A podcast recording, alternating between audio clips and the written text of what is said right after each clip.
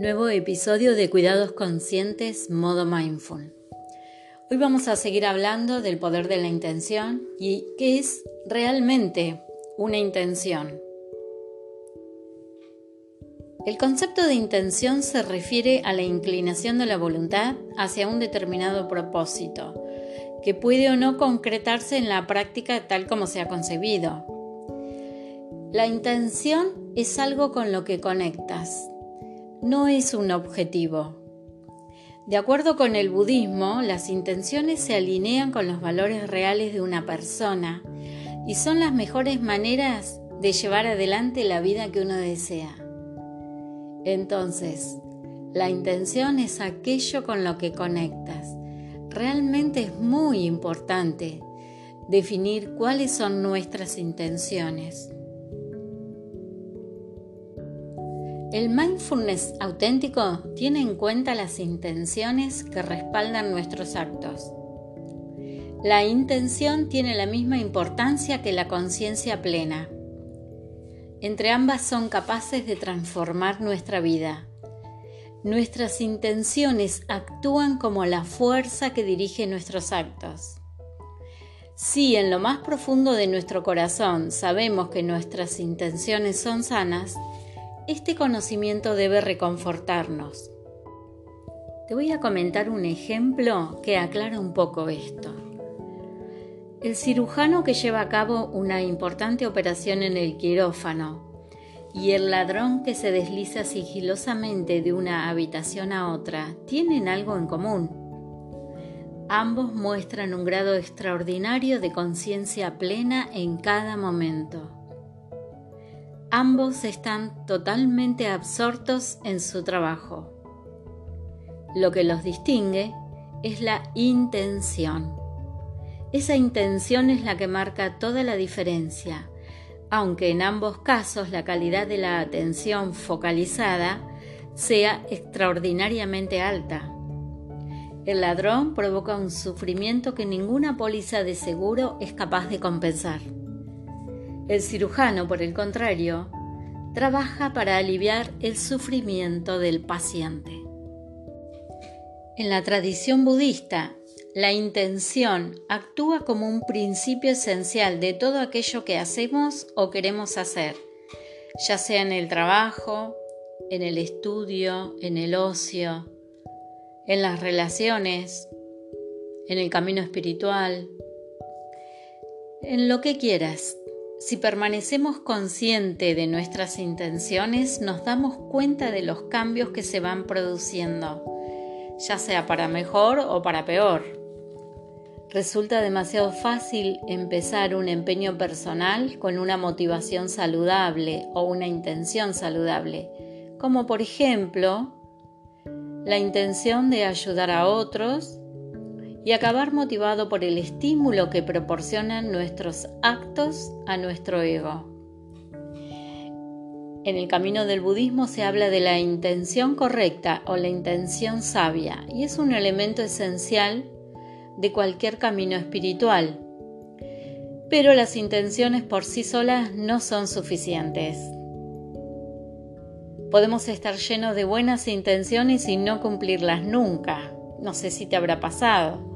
La intención correcta conduce a la acción habilidosa. Desde una perspectiva espiritual, eso significa que la intención debe ser seguida de unos medios habilidosos.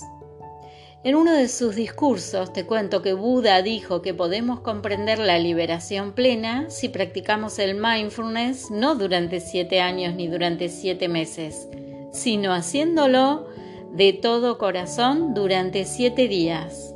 ¡Wow! Eso significa tener la intención clara de despertar y de permanecer despierto. Por eso merece la pena y es muy importante examinar nuestras intenciones y ver si las consideramos sanas, insanas o ninguna de las dos cosas. Con gran facilidad nuestros sentimientos y emociones influyen enormemente en nuestras intenciones. Cuando estamos contentos y cariñosos, lo más probable es que expresemos amabilidad y generosidad. Pero si estamos dolidos o tristes, quizás a veces hacemos daño a otras personas o no las tratamos bien y después sentimos culpa. En esos momentos tenemos que ser muy honestos con nosotros mismos y reconocer las intenciones que motivan aquello que digo y hago. Recuerden siempre que nuestras intenciones influyen no solo en la vida de los demás, sino también en la nuestra. La conciencia clara de nuestras intenciones hace que toda nuestra actitud sea diferente. La conciencia plena del aquí y ahora nos permite conservar la energía del corazón, la mente y el cuerpo, una energía que de otro modo se malgastaría por dejarnos llevar excesivamente por los recuerdos y los planes. En el podcast anterior hablábamos del poder de la intención y de que ésta funciona como una especie de GPS que siempre me va marcando el rumbo. Cuando hacemos cambios, entramos en el campo de la intención, luego la acción y luego un resultado. El estado de nuestra vida interior y nuestra relación con la intención, la acción y el resultado están las tres muy unidas. Y cuando nos damos cuenta de ello, conseguimos marcar una diferencia enorme en nuestra vida. Por ejemplo, si nos conocemos mejor a nosotros mismos y conocemos igualmente bien el mundo que nos rodea, comprobamos que el resultado de nuestros actos no está en nuestras manos, sino que depende de diversas condiciones, tanto interiores como exteriores. Si no nos conocemos bien a nosotros mismos, podemos poner expectativas muy altas y después decepcionarnos. La intención, la acción y el resultado requieren una energía focalizada. La meditación, las prácticas de mindfulness nos ayudan a enraizarnos en el presente y a conservar la energía interior, con lo que los recuerdos agradables y dolorosos se, se debilitan. En ese momento nuestra energía malgastada se desvanece de la conciencia.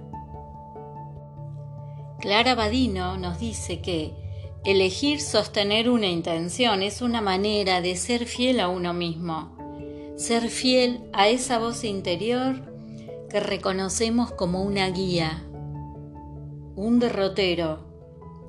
Por supuesto, no será suficiente poner la intención de una vez y para siempre. Siempre aparecen distracciones y cambios en los momentos en el camino. Por lo tanto, siempre es necesario renovar la intención momento a momento. En las prácticas de mindfulness debemos renovar la intención momento a momento. Y en nuestra vida en general, en nuestros procesos de cambio, en este, camino de darnos cuenta de vivir más plenamente el presente, debemos tener en cuenta nuestras intenciones, esas que surgen de escuchar nuestro corazón. Y lo importante es renovarlas, renovarlas.